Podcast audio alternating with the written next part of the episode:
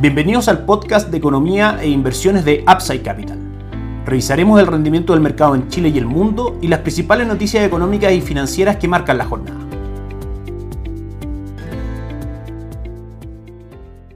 Muy buenos días, ¿cómo están ustedes? Miércoles 24 de noviembre de 2021, soy Ramiro Galeano, fundador y advisor de inversiones de Upside Capital. Partimos por el mercado local, hay tres variables en Chile que están marcando la pauta. La primera es la elección presidencial, el segundo el cuarto rescate de los fondos de pensiones y el tercero es la comisión constituyente. Respecto a la elección presidencial, ya teniendo claro que Gabriel Boric y José Antonio Kass van a ser las dos opciones para la segunda vuelta el 19 de diciembre y sabiendo que ya hay un equilibrio que ha tranquilizado un poco a los mercados en la Cámara de Diputados y en el Senado. Es importante ahora ver la capacidad que tengan ambas candidaturas de ir captando votos desde los partidos de centro. Hemos visto que ya Yanna Proboste ha llamado a votar por Gabriel Boric, Carmen Frey, la presidenta de la democracia cristiana, también llamó a una junta extraordinaria de militantes dentro de la cual dijo que iba a exponer su visión de tener que apoyar al candidato Boric. Por otra parte, desde la derecha, Evópoli resuelve apoyar a José Antonio Caz sin participar del gobierno. Tenemos la incorporación de Tomás Flores, hecho secretario de Economía del primer gobierno del presidente Piñera, al equipo programático de José Antonio Caz, lo cual es bastante interesante dado que existían algunas dudas respecto a su programa económico que seguramente Tomás Flores con su tremenda trayectoria va a poder ajustar. Tenemos que ver también la composición de los nuevos comandos, de los equipos de trabajo de cada uno de los candidatos y eso será vital para ir viendo cómo el mercado va tomando, por supuesto, este tipo de noticias. También en otras noticias, el cuarto retiro avanza en comisión mixta sin impuestos ni anticipo de renta vitalicia, lo cual es positivo. Obviamente la noticia como todo es negativo, no es bueno que se rescate fondos de pensiones dado que se inunda el mercado de papeles de renta fija, tienden a subir las tasas de interés, cae el valor de los ahorros, entre muchos otros problemas, como el costo del financiamiento y una serie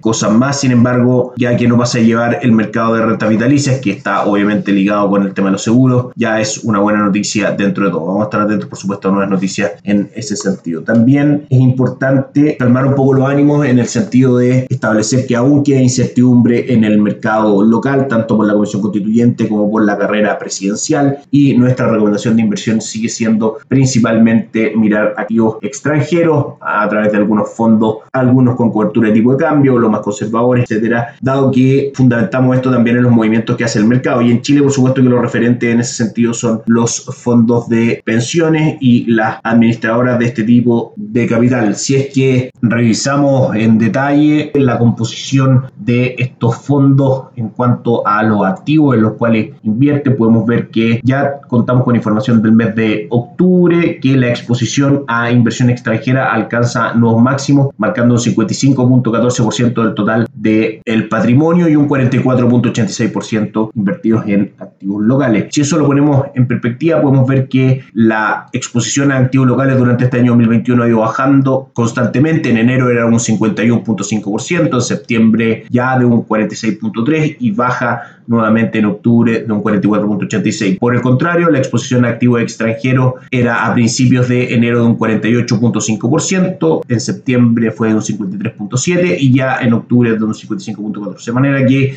el mercado sigue con una exposición fuerte a activos extranjeros más que activos locales. Vamos a ver si es que estos resultados de la elección parlamentaria cambian en algo la composición de los portafolios durante noviembre. Pasamos a revisar los activos locales. Ayer el IPSA tuvo un día de correcciones, cayó un 1.74%, luego del fuerte upside cercano al 10% del día de lunes, cerró en 4.697 puntos, cerrando con un retorno durante el año de un 12.46% durante este año 2021 y un retorno en los últimos 7 días de un 9.25%. Fue la tercera plaza bursátil con más baja del día de ayer, superada solamente por el Merval argentino que cayó un 2.25% y por la bolsa de Budapest que retrocedió un 1.92%. En cuanto al dólar, tuvimos ayer un cierre en 813,60, marcando mínimos en 805, pero vuelve a estabilizarse el precio del peso chileno frente al dólar. Finalmente, esta caída fuerte que tuvo el dólar el día lunes junto con el,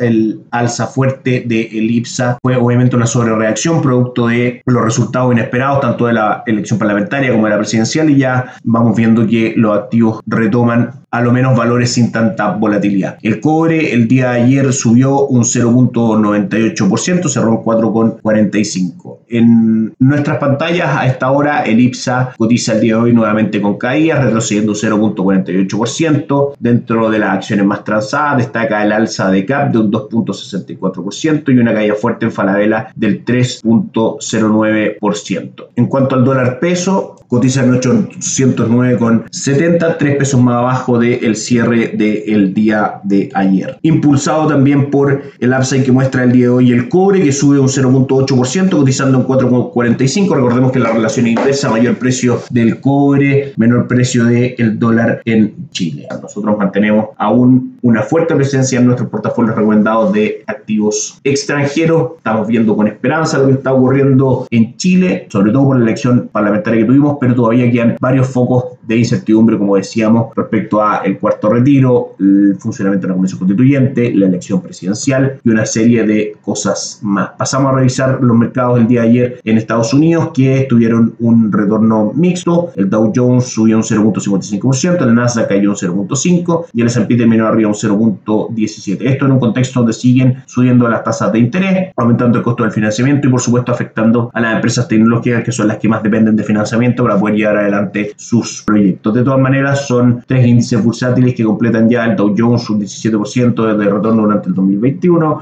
un 22.4% el Nasdaq y un 24.88% el S&P 500, demostrando que nuestras estrategias de inversión han tenido durante este año un excelente resultado. El stock 600 de Europa ayer cayó fuerte, un 1.28% y retrocedió a un retorno durante este 2021 del 20.10%. Vamos a revisar el calendario económico y tenemos varias cosas que comentar ahí. El día de ayer fue día de PMI en el mundo. Los PMI son una encuesta que se hacen a los gerentes de compra de las empresas más importantes de distintos sectores, de distintos países también, y se ponderan estas respuestas dentro de un marco donde se arrojan más de 50 puntos, se ve que ese sector de la economía está en expansión, si arroja abajo 50 puntos, ve que está en contracción. El PMI de Francia, Alemania y el PMI compuesto de Europa, junto con los PMI de el Reino Unido, superaron las expectativas y mostraron todos en zona de expansión, de manera que fue una buena noticia para la economía en Europa el día de ayer y probablemente un incentivo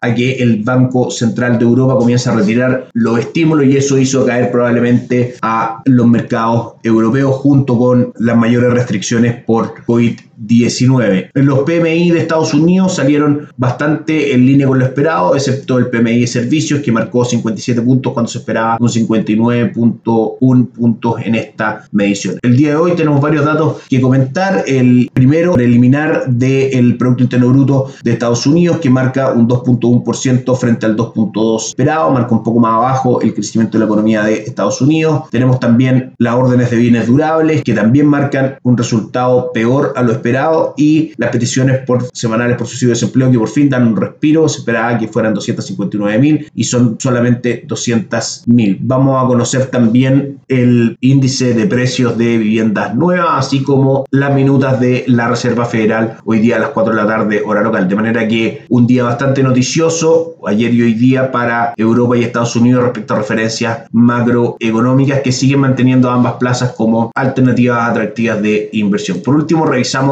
los mercados el día de hoy que es bastante malo para la renta variable, el Hansen de Hong Kong y el índice de Shanghai con alzas muy moderadas de un 0.14 y un 0.10% respectivamente. La jornada en Europa es muy negativa, acá el Eurostock 600 un 0.5%, el DAX alemán un 1.14, el IBEX 35 un 0.56% en este contexto de mayores restricciones por COVID y con noticias macroeconómicas que si bien son positivas para la economía, también son negativas para los mercados porque van dando motivos para que las autoridades monetarias retiren los estímulos. Y por último, Estados Unidos también parte el día muy, muy negativo, el Dow Jones un 0.55, el S&P abajo un 0.52 y el Nasdaq un 0.78, lo que es claramente un mal día para la renta variable del mundo. Y con eso vamos por finalizado el podcast del día de hoy. Nos encontramos mañana. Que estén muy bien. Chao, chao. Gracias por escuchar el podcast de Economía e Inversiones de Upside Capital.